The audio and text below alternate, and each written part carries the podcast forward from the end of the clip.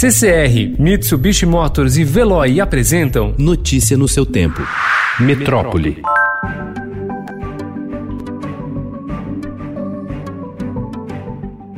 O esperado pico da pandemia de Covid-19 deve ocorrer nesta semana no Brasil, de acordo com um modelo matemático feito por pesquisadores da COP UFRJ, Marinha do Brasil e Universidade de Bordeaux, na França. Ainda segundo o modelo, o número de registros deve começar a se estabilizar no fim do mês de julho, quando alcançar um patamar de 370 mil. Este número pode chegar a 1 milhão, se forem levados em consideração os casos não reportados.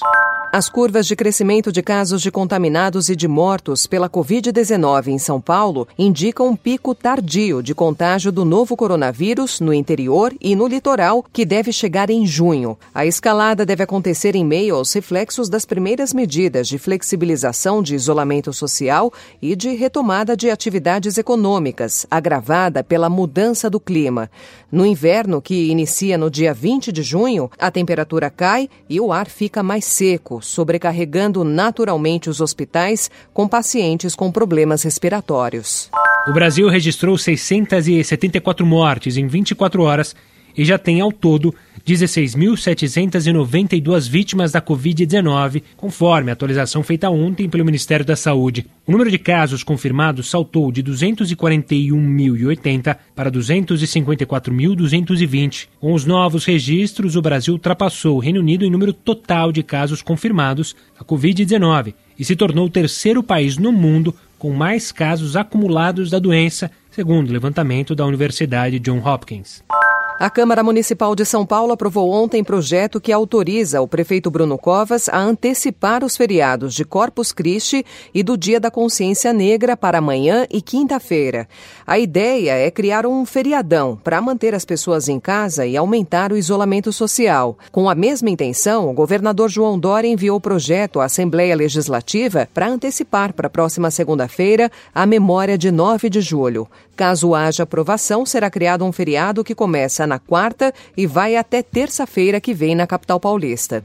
A química Lívia Soma, de 37 anos, mal havia saído da licença maternidade e começava a engrenar novamente em suas pesquisas com fungos da biodiversidade brasileira em busca de compostos com potencial para uso humano quando São Paulo adotou medidas de isolamento para conter o coronavírus. A cientista da Universidade Federal de São Paulo, de Diadema, se viu então diante da necessidade de retornar toda a atenção para a filha de um ano e dois meses, que já não tinha mais como ir para a escola e os cuidados com a casa.